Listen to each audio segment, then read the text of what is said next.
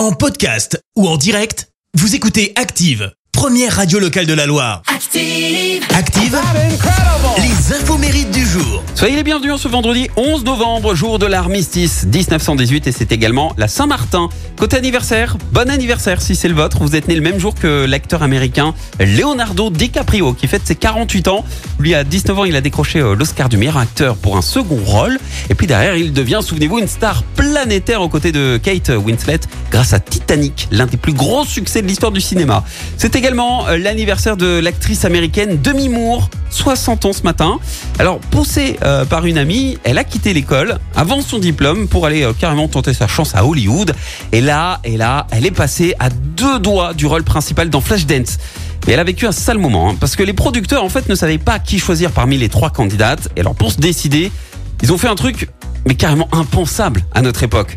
Écoutez bien, ils ont demandé en fait à une poignée d'hommes de regarder les auditions et de choisir avec laquelle ils souhaiteraient le plus coucher. C'est pas une blague.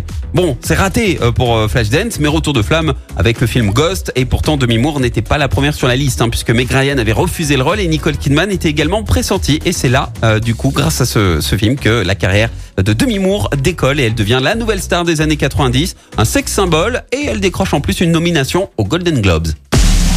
La citation du jour.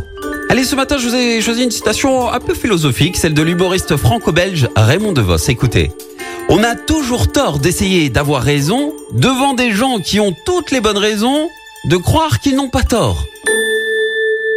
Merci, vous avez écouté Active Radio, la première radio locale de la Loire. Active.